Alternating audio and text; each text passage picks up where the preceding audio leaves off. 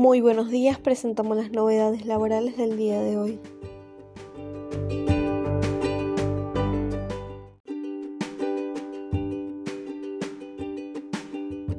Moratoria, porque se puede caer si no se cumple antes de esa fecha con un régimen informativo. La ley que instituyó la última moratoria ampliada creó un régimen informativo para las sociedades y para los obligados a repatriar, aunque fueran personas humanas. La presentación de esta información vence el próximo viernes 15 y si no se cumple se puede caer el perdón fiscal. Las sociedades deben informar, con carácter de declaración jurada, los socios, accionistas y o similares titulares de por lo menos 30% del capital social y o similar y quienes repatriaron deben informar además el monto total de los activos financieros situados en el exterior al 26 de agosto del 2020.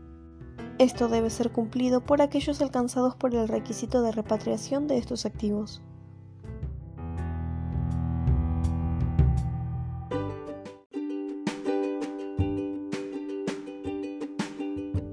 Atención monotributistas, estas son las nuevas fechas tope para cumplir la recategorización.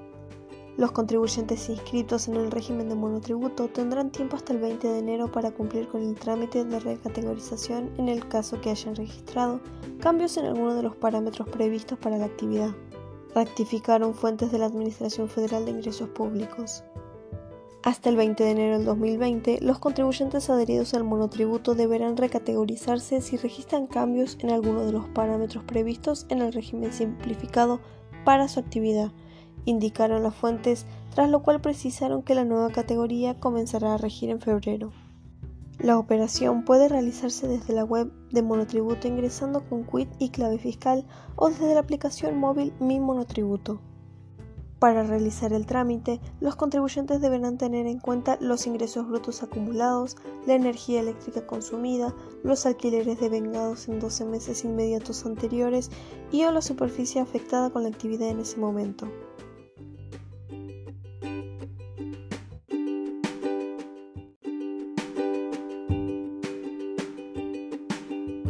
Alquileres. El gobierno prorrogaría el DNU que los congela, pero las inmobiliarias lanzan una dura advertencia.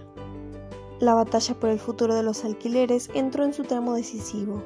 Ocurre que a fines del mes vence el DNU que mantiene los valores congelados, impide los desalojos y extiende los plazos de los contratos.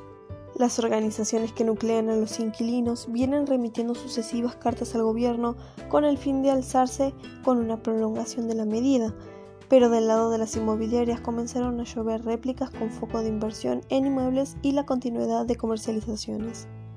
Tras días de fuego cruzado, todo indica que al cierre de enero los grandes ganadores serán los inquilinos.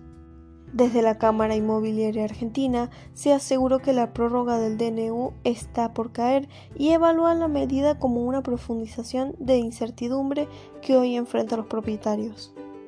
También se sostuvo que la prolongación terminará de pulverizar la magra renta que vienen obteniendo los dueños y que se profundizará la tendencia a quitar inmuebles de alquiler para destinarlos directamente a la venta.